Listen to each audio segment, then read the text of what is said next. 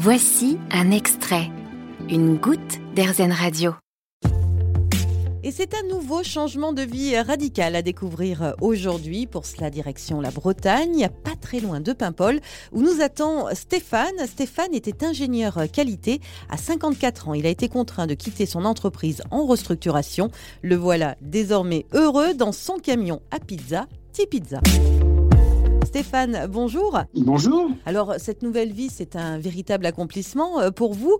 Euh, j'imagine que c'est important aussi le, contact avec les clients euh, que vous servez tout au long de la semaine. Oui, Absolument, ouais, c'est très valorisant. Il y a des gens qui m'arrêtent dans la rue, même des fois, qui me disent Oh, l'autre jour, on a acheté chez vous, on s'est régalé. Alors, ça, c'est, le bonheur. Ça.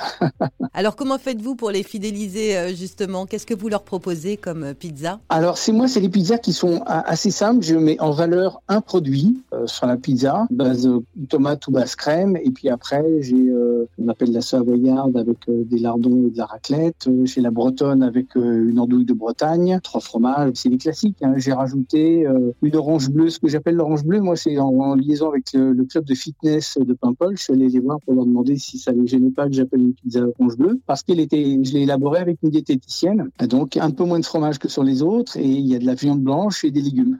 Voilà, donc c'est une pizza diététique. Euh, j'ai rajouté une chèvre au miel aussi, et puis une pizza que j'aime bien, euh, qui était à base de poulet. Je mélange poulet ananas sur une base euh, crème avec du curry, donc que j'appelle l'indienne. Voilà. Et ça vous plaît de travailler la pâte, de travailler les ingrédients, de travailler de vos mains ah en fait? Ah complètement, complètement. Oui, oui, c'est absolument, c'est un vrai plaisir. Ouais, totalement. Ouais. À chaque fois que je prépare tous mes ingrédients, toute ma pâte et que je pars avec mon camion, c'est du bonheur. Parce qu'aujourd'hui, vous travaillez de quelle façon Le soir, le midi, toute la journée Comment ça se passe? Alors, j'ai essayé différentes choses. J'ai essayé les marchés euh, le matin. Euh, bon, alors, il faut être de très bonne heure sur les marchés et on commence pas à avoir de clients avant 11h30, midi, 1h, euh, là où les autres s'en vont, quoi. Donc, j'ai fait ça quelques temps, mais bon, ça n'a pas vraiment bien marché. Donc, moi, je suis resté sur des créneaux du soir. Le soir, du lundi et après je fais du jeudi au dimanche le soir euh, de 16h à 20h, 21h, 22h, 23h. Ça dépend de la saison. Et euh, oui, effectivement, c'est ce qui marche le mieux. Et après, pour mettre tout ça en place, parce que j'imagine qu'il suffit pas juste de racheter un camion, j'imagine qu'il y a tout un process autour pour pouvoir ouvrir, pour pouvoir euh, trouver ses fournisseurs,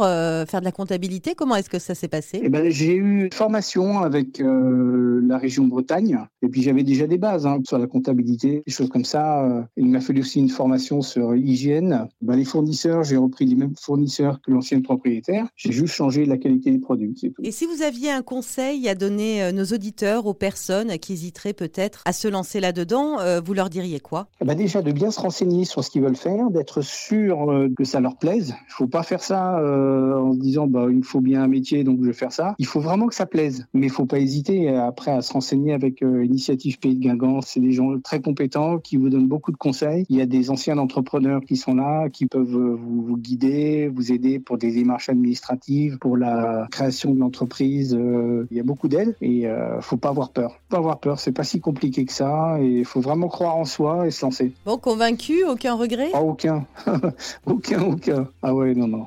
C'est sûr que je gagne un petit peu moins qu'en étant ingénieur, hein, ça c'est sûr, mais euh, c'est pas grave, c'est pas ce que je recherchais. Moi, je recherchais vraiment euh, un métier qui me plaise et avec lequel euh, je puisse me, sentir bien. vous avez gagné en qualité de vie, vous pensez? Ah oui, complètement. Ça, y est pas photo, c'est clair. Et j'ai voulu rester en Bretagne malgré les difficultés qui se sont présentées très vite. Et moi, j'ai fait mon choix, c'est clair. Je suis resté en Bretagne, j'ai posé une Bretonne il y a deux ans, et puis voilà, c'est chouette. Merci, merci beaucoup Stéphane d'avoir été avec nous et puis d'avoir partagé également ce petit bout de vie. On espère vraiment que votre histoire inspirera nos auditeurs. Merci à vous.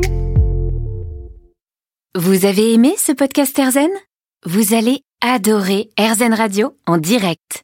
Pour nous écouter, téléchargez l'appli Erzen ou rendez-vous sur erzen.fr.